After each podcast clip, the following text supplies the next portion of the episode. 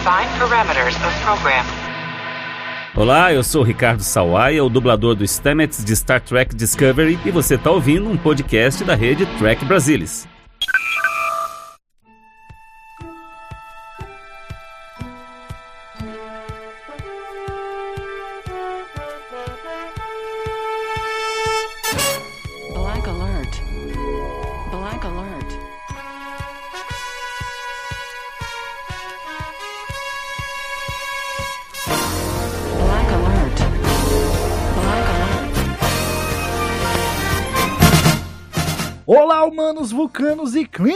Todo o Brasil! Está começando mais um Black Alert, o seu podcast de jornada nas estrelas. Aqui quem fala é Gustavo Gobi e comigo hoje não está Marina Amaral, porque ela está com probleminha na garganta, mas está aqui comigo ninguém mais, ninguém menos que Ricardo Nespoli, diretamente do podcast A Barba do Reich. E aí, Nespoli, beleza? Saudações trekkers e não trekkers. fala Gustavo, fala galera. Bem, é difícil substituir a altura da Marina, mas vamos tentar, né? Olha aí, muito bem. A Marina está ouvindo isso agora pensando, não, não, não, não vê assim, não precisa, tá? Para de mentir, falseando. Pois é, senhoras e senhores, aproveitando a vinda aqui, a visita do Ricardo ao Black Alert, nós vamos falar sobre, né, a série que ele aborda aí no Barba do Reich, que é justamente a nova geração, né? Ele vem fazendo o Barba do Reich já há quanto tempo, Nespoli? Faz um ano, fez um ano por agora. A gente terminou, inclusive, a primeira temporada, estamos no iniciozinho da segunda agora. Olha aí, pois é, o podcast quinzenalmente, né, aborda um episódio, um atrás do outro, né, do de, de a nova geração, né? Então agora é segunda temporada. Qu- Quando é que vai acabar agora? Agora é só daqui a sete anos, seis anos. Rapaz, é, pois é. Era pra ser menos, mas assim, a gente acaba parando, alguma uma semana acaba atrasando, ou pega umas férias e acabou que coincidiu que deu um ano mesmo, né? Vamos ver. Talvez a gente dure os sete anos, assim. Porra, mas um- uma hora vocês cumprem o objetivo. Mas aí você já, já tem que pensar, hein? Depois, no- quando acabar, não vai acabar o podcast, não, pô. Continua falando sobre a nova geração. Aí vai, vai, vai matar É, o podcast, mas, pô. É, sete anos, cara. Muitas águas ainda vão rolar. Mas enfim, vamos falar aqui no Black Alert hoje do legado da nova geração. Pois é, uma série aí que realmente foi um marco para a Jornada nas Estrelas, um marco para os fãs. Foi o retorno de Jornada nas Estrelas à televisão, né? Porque a gente teve lá a série clássica, depois teve a série animada que não engatou muito bem, depois a franquia foi para o cinema, se deu bem com os filmes, mas aí, em determinado momento, né, nos anos 80, de fato, o, o Star Trek teve que voltar à TV, né? Não, teve que voltar, como parece que tem um, um clamor assim, né? Popular, o povo está nas ruas pedindo a volta de Star Trek à TV, mas voltou. Eu queria começar esse papo aqui com, com o Ricardo perguntando justamente sobre isso. Você acha que, que a nova geração, o surgimento da nova geração, ele acabou demorando muito, assim, se a gente pegar o, o histórico aí, a saída ao cinema e tal, ou foi na hora ideal mesmo pra, pra Star Trek? Cara, assim, eu acho que é fácil pra gente, fã mais novo, né, dizer que não demorou, né? que foi na hora ideal, até porque funcionou muito bem, né? Foi lançado num momento em que deu muito certo e realmente alavancou a, a franquia para outro patamar, né, digamos assim. Só que, bem, eu acho que, que, que para quem era fã de Star Trek ali e queria ver novas coisas, demorou pra caramba, né? Mas no final das contas se tornou a hora ideal, mas é isso, como eu tô dizendo, quando foi lançado eu se, sequer era nascido, ah não, eu acho que eu era nascido, né, eu tinha um ano, então assim, eu posso falar de agora que não demorou, mas eu imagino o cara que esperou quase 30 anos para ver sua série de volta na TV deve ter demorado pra caramba.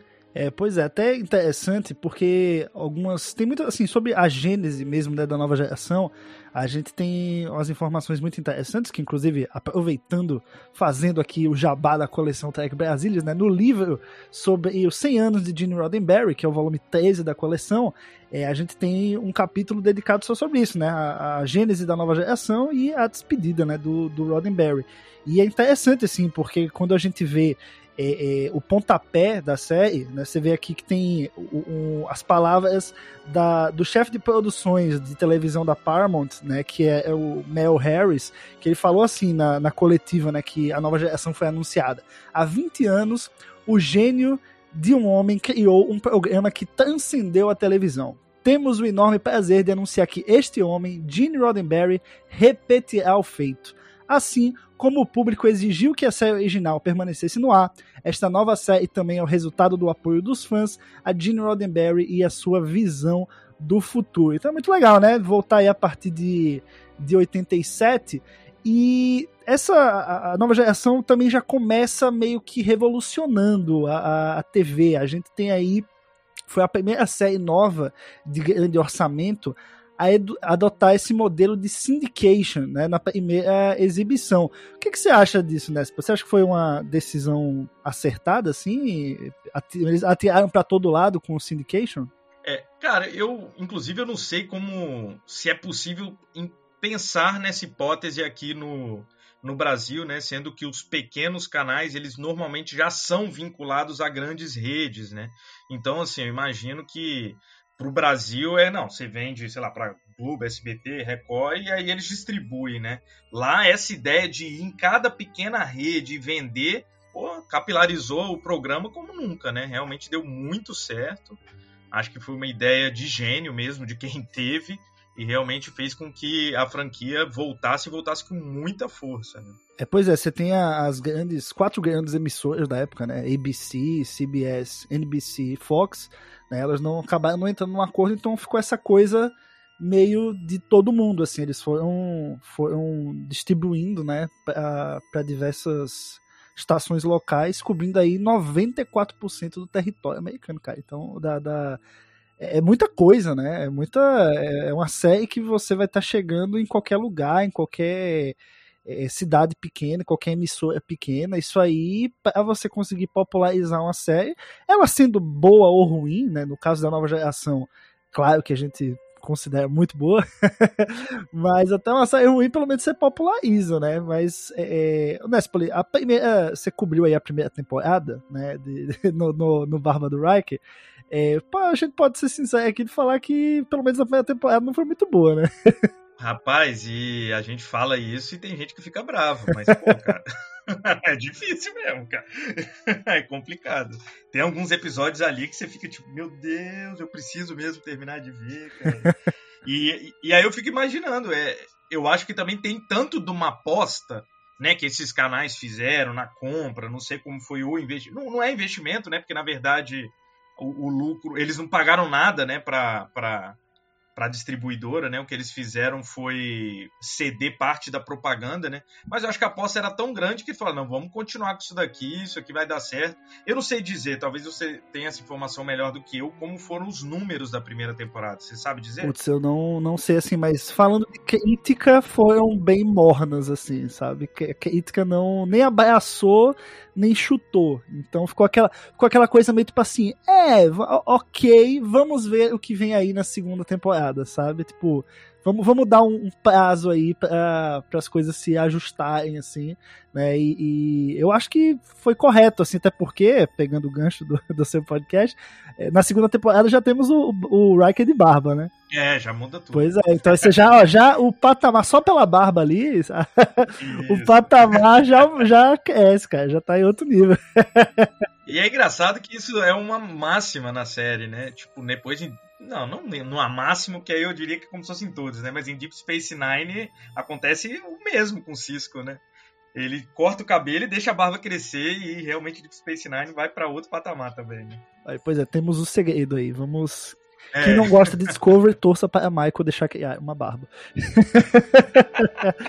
Bom, cara, e, e essa gênese né, da nova geração, a gente teve aí uma conjuntura que foi muito interessante, porque o, o Roddenberry chamou de volta o time lá da, da série original. Você tem aí o, o Robert Justman, a DC Fontana, o Ed Milks, Bob Lewin, David Jarrell. Então, assim, teve o pessoal que estava ali dando assistência ao Roddenberry é uma turma que você podia falar, o pessoal entende de Star Trek, né? o, Gene tinha a mão muito pesada também, também porque não entendesse, ele ia lá e escrevia, tava nem aí, né?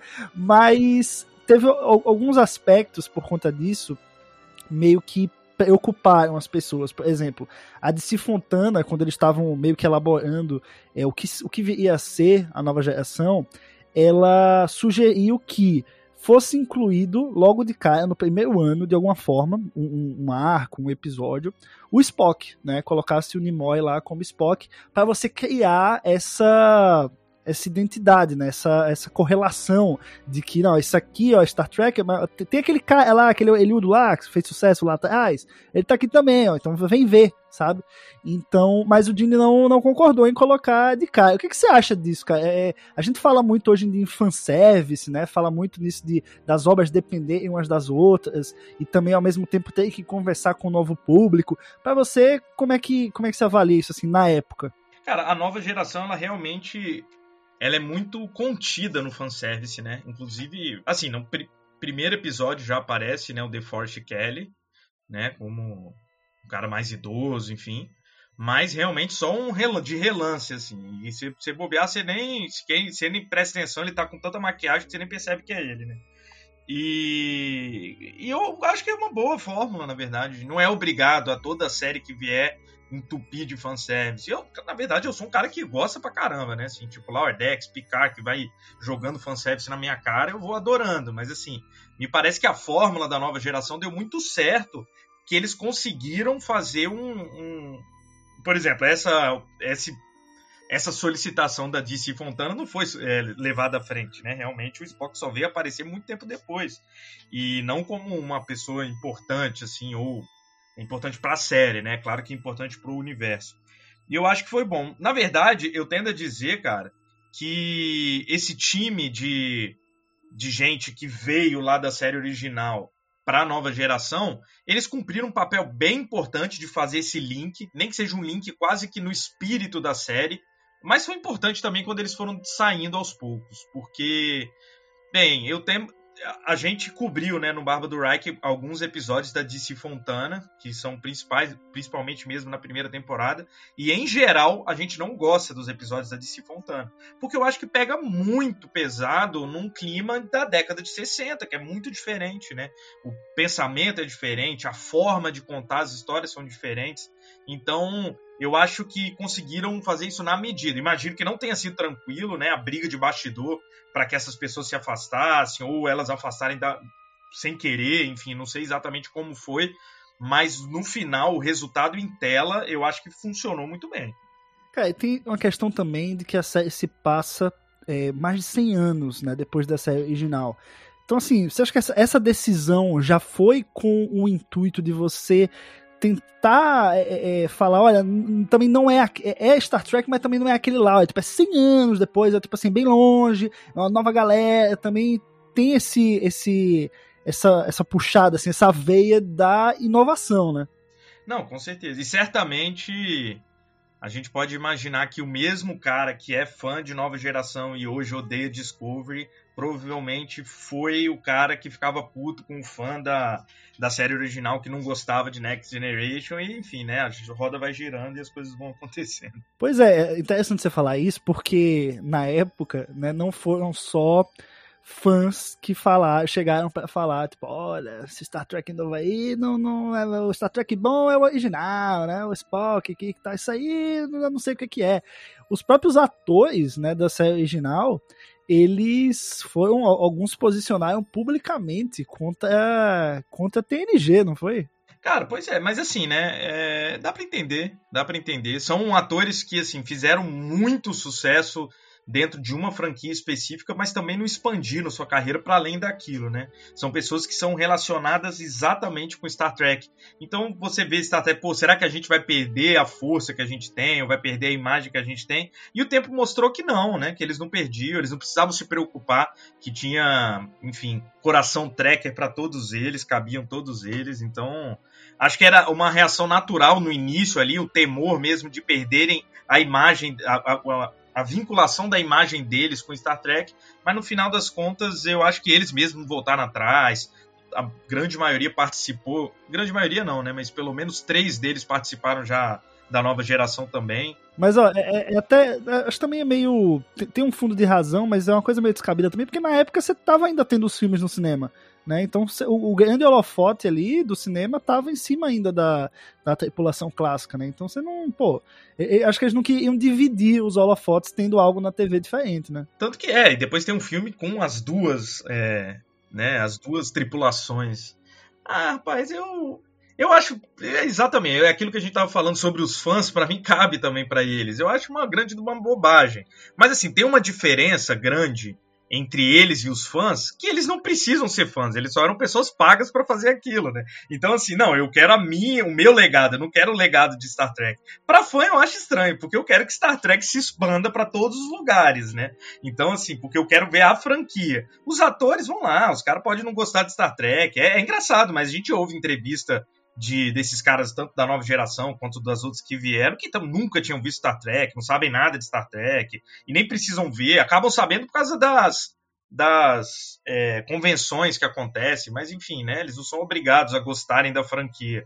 Agora, pro fã, eu acho sempre muito esquisito isso de não querer que a série chegue em outros lugares. É, pois é, você tem na época aí, por exemplo, falando dos atores, né? Um, um depoimento aí do The Forest Kelly, né? Que fez o McCoy que né, quando anunciaram publicamente TNG, ele falou é, assim: é verdade que não viveremos para sempre, mas para mim é um mistério o motivo de a Paramount tocar esse projeto sem a gente. Só há um Star Trek, o nosso. Eu não acho que eles vão reca recapturar o sentimento da série com o novo elenco nem sei se isso seja possível de alcançar novamente. Olha. E aí, na primeira temporada, ele tava lá já. Primeiro episódio ele tava lá, cara. Pois é, cara. No, é, é enfim, né? Não tem. É aquelas coisas que o cara reage no momento e depois chamam ele para conversar. Olha, vem cá, participa de um episódiozinho aqui, vamos lá, vamos dar esse, esse apoio, esse pontapé. Aí o cara muda opinião, já, né? Já tá com. Já é um projeto novo que ele ganha mais dinheiro, então, né, já, já dá uma maciada ali na situação.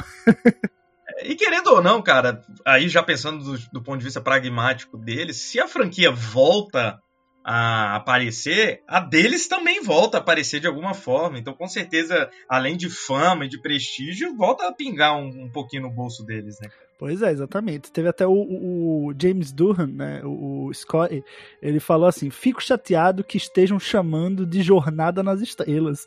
A série é seus personagens. Estão querendo enganar o público e isso é mau negócio. Olha aí. É. Outro que depois foi também pra série. Pois é, né? Pois é.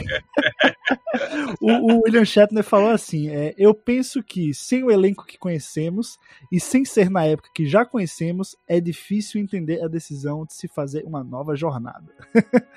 Mas enfim, né? Vimos que estavam todos errados. Exatamente. Muito bom. Mas enfim, deixando o clássico de lado, tem que pensar, né? Realmente a nova geração como uma nova série. E é interessante porque isso passa diretamente assim, você bate o olho na nova tripulação, né? E você vê ali diferenças claras. Você tem um, um Android na ponte, você tem um, Klingon numa posição de comando, o Klingon que historicamente Star Trek haviam sido inimigos, né? Você tem uma, uma psicóloga na nave desempenhando uma função ali prioritária, coisa que você não, não, ninguém nunca tinha pensado em algo desse tipo, né? Então você tem realmente decisões que são bem inovadoras, né? Não, não é realmente os caras pegaram o, o, o, formatinho ali, né? Temos esse trio principal, são três homens aqui, aí a gente coloca coloca uma mulher ali, a Rua, né? Sabe fazer esse jogo? Não, os caras reinventaram. Falaram, vamos, bota um francês aí pra ser capitão, né? Vamos, vamos virar pelo avesso. E aí eu te pergunto, cara, você acha que foi muito arriscado isso, assim, talvez a série tivesse ainda mais, fosse ainda mais conhecida, se tivesse seguido meio que o padrão da série original. É, é engraçado você falar um francês, né? Eles contrataram um inglês para fazer um francês, Sim. né? Eu sempre achei isso muito engraçado. Cara, mas assim, apesar de ser uma, uma fuga, não, ser uma diferença muito grande da original, mas a original em si já tinha essa ideia de botar uma diversidade que não existia, né? A questão é que a original colocou uma diversidade dentro, sei lá, dos habitantes do planeta Terra, né? Tirando o Spock, né? Botou uma mulher negra, um homem asiático, um homem russo, né? Enfim. E aqui eles resolveram, não, vamos, a gente vai ter que botar uma diversidade mais mais ousada, né? E realmente foi bem ousado. Né? Podia ter dado errado, né? Realmente, você botar o, o, antigo vilão como alguém ali na, na ponte. A gente fica falando sobre isso no Barba do Reich, a gente criticando a participação do Spock, do, do Spock. Acho que criticando a participação do Worf, porque logo no início o Worf era só isso. Ah, queremos, vamos chocar aqui, botar um Klingon aqui, a gente nem sabe para que ele tá aqui, né? E ele ficava meio bobalhão, né? Mas, tipo, alívio cômico. Eu, achei, eu, eu achei uma sacanagem um Klingon de alívio cômico. Mas, cara, e também tem a ver um pouco também de ter dado certo com o carisma dessas pessoas que a gente tá falando, né? O próprio Michael Dorn, mas principalmente o Brent Spinner como data ali, e a, a, a Marina Sirtis como a, a, a, Diana Troy, né? Realmente são personagens que, que são cativantes, porque são atores muito cativantes, né? E realmente deu muito certo. É, mas tinha, podia ter dado muito errado, né? Eu acho que eles, assim, o que eles tentaram ali para não fugir completamente do padrão foi o Riker, né? Tipo assim, tipo, o capitão é um cara careca, inglês. Porra, a gente precisa de ter um sex symbol aqui pra, enfim, aí meter um Riker ali para pelo menos isso as pessoas ainda reconhecerem ao ver a série. É, porque você vê assim, mesmo que os personagens eles sejam bem diferentes, você sente uma semente dos personagens clássicos. Então, o Data, ele tem um, um, um quê ali de Spock, né?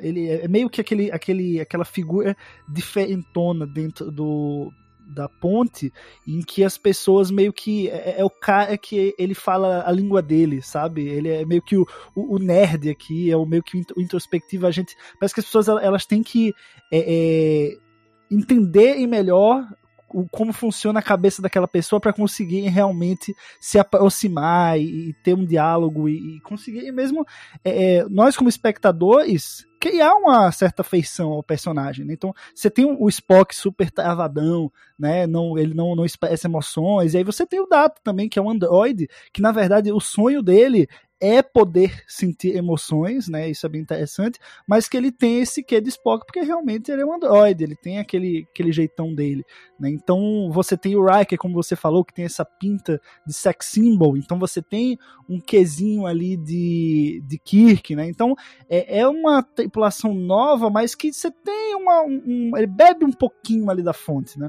Na verdade, o Data, essa característica deles, por exemplo, eles mesmos apresentam assim, né? Porque quando o McCoy aparece na nave, né, ele tem uma conversa com o Data basicamente para falar você é o novo Spock, né? Uhum. Ele fala assim, tipo, ah, você ah, você não é vulcano, alguma coisa assim. Nossa, você parece muito com um amigo meu, enfim, é eles realmente mostram que eles queriam, que eles queriam isso, né? Agora vamos falar aí de para além da nova geração, né? A gente tem entendemos o, o, o sucesso, entendemos a, o formato, entendemos é, é, tudo que foi feito, construído para tornar a nova geração um, um grande sucesso, né? Você teve aí no decorrer da série, lógico, como a gente falou, trouxe Spock e tudo, mas a gente sabe que a nova geração ela vai para muito além disso. Ela conseguiu criar a sua própria mitologia, vamos dizer assim, né? Conseguiu criar seus próprios conceitos e fazer com que a sua, seus conceitos e a sua estética fossem levadas para além da série. Então a influência que a nova geração teve, fez tanto sucesso e, e renovou de fato é, a marca, a franquia Star Trek, a ponto de criar né, seu pontapé para uma verdadeira era de ouro de Star Trek na televisão. Então você teve logo depois aí Deep Space Nine engatando, passando paralelamente com o TNG. Depois você vem com Voyager, né? Então todos ali dentro do, do século 24, se passando com a mesma tem premissas diferentes, claro. Você tem Deep Space Nine, que é numa, numa estação, você tem Voyager, que é uma premissa, nave lá no quadrante Delta.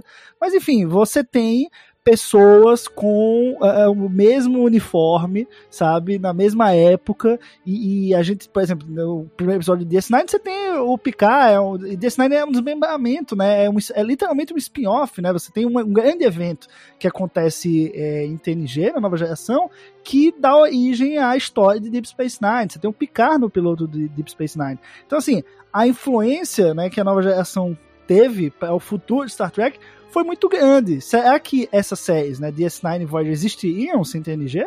Certamente que não, cara. Porque eu acho que a, a, a TNG ela ficou ali no meio, né? Ela conseguiu trazer é, o DNA da série original para uma, uma nova era, né? Para os anos 90, enfim. E eu acho que Deep Space Nine e Void desgarram um pouco mais. Então, assim, era necessário ter um meio termo aí no caminho para que essas duas outras séries pudessem acontecer, né? Voyager, na verdade, tem um, uma pegadinha já, assim, na série, né? Nessas duas, né?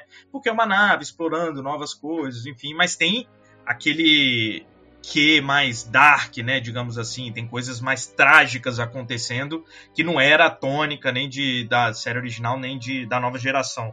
Então eu acredito que sem a, a, nova geração ou qualquer outra série ali que, que conseguisse trazer, e tem a ver até com o que a gente já falou aqui, do trazer não somente as ideias, mas como literalmente as pessoas de uma série da série anterior para ela e mais apontar para um futuro que foi, foi possível a gente chegar no futuro, inclusive chegar até onde a gente chegou, né?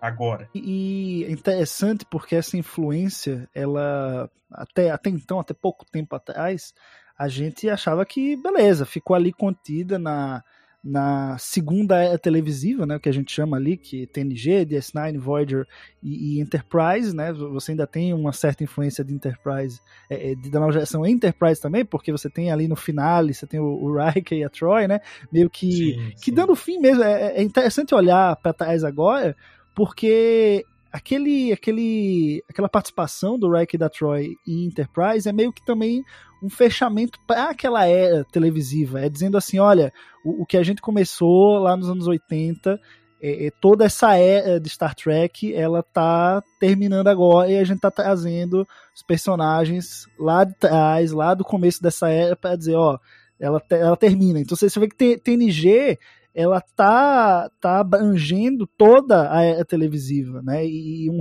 e esse recado, ele não é só por trás das telas, né? Por trás das câmeras. Ele, ele tá nas telas também. Essa participação dos dois personagens ali deixa isso muito claro, né? Cara, falando nisso, o Jonathan Frakes, eu acho que podiam fazer uma, uma espécie de como é? Daquela. Como é fake news? Como é que eles chamam agora? Deep. Deep fake. Uma deep fake botar em algum adolescente na TOS a cara do Jonathan Frakes, que tinha seus 14 anos em 1966. Então, assim, só pra ver, não, ele vai participar de todas, porque realmente o cara é o mais longínquo, né, da, da série, participou de todas quase. É, então ele merece. É, mas é isso, eu acho realmente que, que essa segunda era foi muito boa, muito bem vivida, e eu tenho certeza que quem a viveu teve gente que gostou muito, teve gente que criticou muito, enfim, mas foi fez Star Trek estar vivo nas nossas mentes até hoje, né? Foi muito importante para além do cinema, para além da série original ter existido essa segunda era, que realmente foi a era de ouro, né? Foram séries com muitas temporadas, né? É, algumas delas acontecendo simultaneamente. De fato, se aquilo ali não tivesse existido, a, a série, a Star Trek seria uma série cult lá dos anos 60, né? Mas nunca teria chegado ao tamanho que ela tem hoje. E a gente vê, né, isso também na, nessa nova era televisiva, né? Essa terceira era televisiva de, de Star Trek, porque você tem a nostalgia batendo forte, assim. Você tem uma série nova do Picard, né?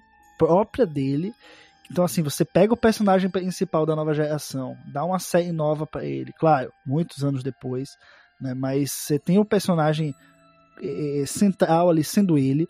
E não só isso, como você tem também várias pontas deixadas pela nova geração sendo, não vou dizer respondidas, mas sendo abordadas novamente, aprofundadas novamente é, em Star Trek Picard. Então, para o fã, né, a série do Picard é quase como se fosse uma continuação de, de TNG anos depois, né? E, isso aí, cara, é, é, algo que nem eu mesmo esperava. Quando anunciaram Star Trek Picard, eu falei, não, beleza, vão fazer uma coisa, vai ter suas referências, né? Mas eles vão seguir uma história própria, até porque só o Patrick Stewart ali, ele já carrega a série. As pessoas vão ver, né, por causa do Patrick Stewart e, e às vezes não por causa da nova geração, né? Patrick Stewart ganhou muita fama por causa do, dos X-Men também, então criou uma nova legião de fãs para além de Star Trek, né? Mas, cara, não, a decisão de picar foi realmente pegar é, elementos da nova geração e mergulhar, e tipo assim, ao ponto de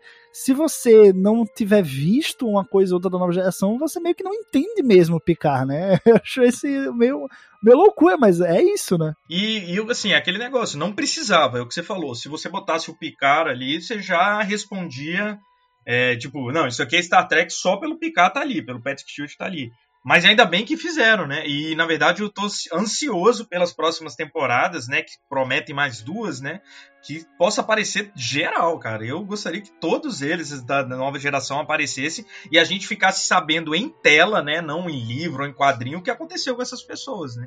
Eu tô muito ansioso. Eu espero mesmo que a gente possa rever personagens dos que a gente. A gente sabe que na próxima temporada vai ter o Whoopi Goldberg, né? E eu espero que apareça ainda mais, cara. Eu gostaria de ver todo mundo ali. Eu gostaria de ver em tela o que a gente ficou sempre subentendido, que foi a relação do, do Picard e a Beverly, né? Sim. né? Isso aqui eu queria que, que acontecesse, né? Isso aí eu, eu, eu chipo, né? Pois é. os jovens. E é legal como tem essa influência, assim, se você pega o enredo de Picard, claramente você consegue elencar os episódios da nova geração que influenciaram. Então você tem ali, por exemplo, o Measure of a Man, né? O Measure of a Man, cara, talvez seja o episódio de TNG que mais influenciou Picard. Então você tem, de fato, eles pegaram um pequeno aspecto do universo ali, do, do, do, da cosmologia, digamos assim, da nova geração, e a partir disso criaram todo um novo enredo de uma nova série. Então você vê, pô, é, eu acho que hoje em dia, isso aí, falando é, é, em televisão mesmo, é uma coisa rara ainda, de você, pô, imagina, você tem uma uma série que um episódio dela originou uma nova série, isso aí, pô, tem franquias grandes que ainda não fizeram isso, por exemplo. Você tem lá o Star Wars, o Mandalorian, você teve a Ahsoka num episódio, e aí você teve o, o, a série animada toda, né, Clone Wars toda pra ter a Ahsoka, e agora que vai ter a série da Ahsoka. E Picard, né? Os caras pegaram, pô, um episódiozinho lá dos anos 80 e falaram, vamos mergulhar nisso aqui, vai ser o enredo de uma temporada inteira, e foi embora, né? Então a influência assim, é muito forte. E o que dá muita esperança pra gente, né? Tipo, cara, os caras podem contar milhares de histórias a partir disso daqui. Então, sim, enquanto tiver gente interessada em fazer Star Trek, a gente pode ter Star Trek pro resto da vida, né? Se, gente, se eles quiserem. E, e, e aí e mostra, mostra, inclusive, a diversidade dessas novas séries, né? que a gente volta a falar, é chato ficar falando sobre isso, mas assim, que a galera não compreende muito que a, o universo é amplo e grande, diverso e tem história para ser contada de em vários lugares e as histórias vão ser diferentes, as pessoas vão ser diferentes, vão pensar diferente. Não é um bando de robozinho igual, né? Todos eles têm que seguir a mesmo padrão, frota, federação, porque as pessoas não são assim, né, cara? As pessoas mudam, tem pessoas que pensam de um jeito, pessoas que pensam de outro. Então você ter séries explorando essa diversidade que cabe dentro do universo de Star Trek é fantástico. Pois é, cara. E para encerrar, né, esse papo aqui sobre o legado da nova geração, tudo que foi construído, tudo que, que deu certo, influenciou é, novas gerações, né? Novas gerações a partir da nova geração na televisão. Para encerrar, a gente tem aí Lower Decks, né, cara? Lower Decks é uma grande homenagem à nova geração. Não tem como, né? essa, essa foi a de todas as séries de Star Trek, e eu posso vou ser crucificado, mas foi a que mais eu terminei a temporada. Caraca, eu preciso da segunda temporada disso daqui, assim. Eu preciso ver, é muito legal, é muito diferente, né, de tudo que a gente já viu. E realmente é uma grande homenagem à, à nova geração. Tem suas referências à série original, enfim, até a série animada, mas assim, é, não, dá para fugir de que nova geração é tá ali, tá toda ali, né? Até porque se passa num tempo muito próximo, né? Mas, pô, eu tô ansioso para ver mais, tipo, né? A gente no final. Spoiler alert aí para quem não viu, mas enfim, a gente que aparece o Riker e a Troy e eu quero que apareça muito mais, cara. Eu realmente gostaria, nem que fosse assim um pouquinho o Picard aparecendo ali, enfim. Mas, e, e, o legal de Lower Deck, por exemplo, a gente fez um episódio da segunda temporada lá no Barro do Riker, que eu achei um episódio muito ruim, que é onde o silêncio. Não sei, é o segundo episódio, que tem um, um personagem, um vilão chamado Nagilon, que é um vilão muito meia-boca, muito ruinzinho, e no final ele meio que ameaça o Picard de que ele pode voltar a aparecer. E ele nunca volta a aparecer. Puta, meu sonho é aparecer assim em Lower Decks, entendeu? Tipo, esse cara nada a ver, tá ligado? Eu, eu queria muito. E parece que essas coisas acontecem, né? Porque realmente o, o, trabalho de garimpo que a produção de Lower Decks está fazendo em Nova Geração é fantástico, né? Eles pegam uma ponta, um personagem que apareceu um segundo e transformam em alguém. É muito legal, muito legal. E é legal que faz é, é, a piada também, né? Tem o tom humorístico ali, você tem. Sempre teve o personagem, por exemplo, do, do Miles O'Brien, meio que. Todo mundo meio que não dava muita bola para ele. Sempre é, é, aquele. O trabalhador comum, né? Ele não é a, o Isso. grande capitão, ele não é, é, é, o, o android lá todo complexo, ele não é o Riker que tem aquele, né, todo sex symbol. Ele só é o trabalhador comum. E aí você chega em Lower Decks e aí, tipo, ele ganha o status, uma homenagem lá, né? E você fica, meu Deus, como assim? O O'Brien. Aquilo foi fantástico, cara.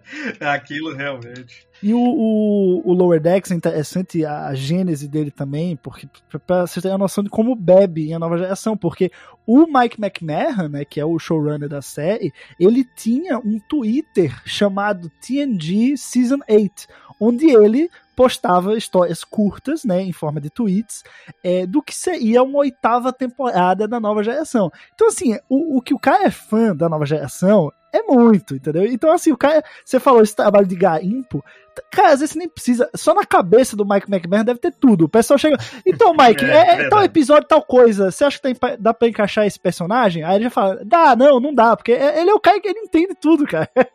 Cara, não, e é isso. E a gente fica nessa, tipo, muita gente, ah, não, mas isso aí, porra, velho, o cara é fã igual a gente, porra. Tipo, deixa o cara brincar. Quem não queria? Quem não queria poder ter, tipo, você tem o poder de brincar com a série aí, cria alguma coisa em cima dela. Porra. Imagina se você fazer uma versão brasileira aí da série, igual vocês fizeram. pois é. Vocês ganharam o poder. O Black Alert vai ganhar o poder de fazer a versão brasileira da, de nova geração Meu agora. Deus do céu. Pessoal ouvindo aí, falando, não, pelo amor de Deus. O Mike Mer não pode, agora eu imagino, não, não dá esse Isso, poder tá bom, não, tá. senão, senão vai, vai, o Star Trek realmente vai sair dos eixos. Acaba. Até que acaba. né? Pô, cara, então eu acho que conseguimos aí abordar, né, diversos aspectos aí do legado da nova geração, o, o surgimento, o nascimento, as influências, o que foi construído, o, o- o impacto para a televisão, para a segunda televisiva, agora é a terceira era. né? Acho que cê- até onde vai essa, essa influência também? Eu queria saber de você. Você acha que até assim a gente vai ter uma no futuro, sei lá, uma quarta era televisiva e que ainda vai ter coisa lá de- que bebe da nova geração? Rapaz, eu acho que não. Acho que agora, vamos dizer, a quarta era vai se referenciar mais na terceira era, né? Mas eu espero que tenha, sim, umas novas eras. É, às vezes nem precisa ter esse ato tão grande que teve, né? Pode continuar. A gente espera que faça muito sucesso essas novas séries que estão surgindo e é isso. A, a nossa terceira era está longe de acabar. É, parece que vão surgir, estão surgindo cada vez mais coisas. Eu espero que realmente surja. Na verdade, assim como a, a segunda era inovou com a Syndication, né? Com o Syndication, essa terceira era não é uma inovação, mas se baseia muito no streaming, né? Então é uma nova forma de se fazer televisão que tá. Então, quem sabe, num quarto momento, numa quarta forma de se fazer televisão, apareça também uma nova era de Star Trek. Mas é, nova geração aí, sendo não, acho que sempre está ali. Sempre você falou do streaming, né? Vai estar no streaming, tá na Netflix, então quem quer revisitar, a qualquer momento pode ir lá e conferir. Com certeza o legado da nova geração nunca vai morrer e eu diria que tá mais vivo do que nunca nesse momento, né? É isso, com certeza. Pô, cara, então obrigado por ter participado aqui com a gente desse, desse Black Alert. Muito sucesso lá no, no Barba do Reich. Aproveita e faz aí o teu jabá, tá certo? Do, do podcast para o pessoal conferir também. Não, para começar, assim, falar como foi uma honra participar, assim, eu ouço o Black Alert bem antes de pensar na ideia de fazer o Barba do Reich, então realmente é muito legal estar participando aqui. Muito obrigado pelo convite. É... É... tá. Sobre o Barba do Reich, como a gente já falou aqui, a gente está realmente cobrindo toda a série da nova geração, a gente não pretende parar. A gente mudou de formato por algumas vezes. A ideia original era eu e mais uma pessoa que não conhecia muito Star Trek, não, não tinha visto, estava começando a ver agora e tal.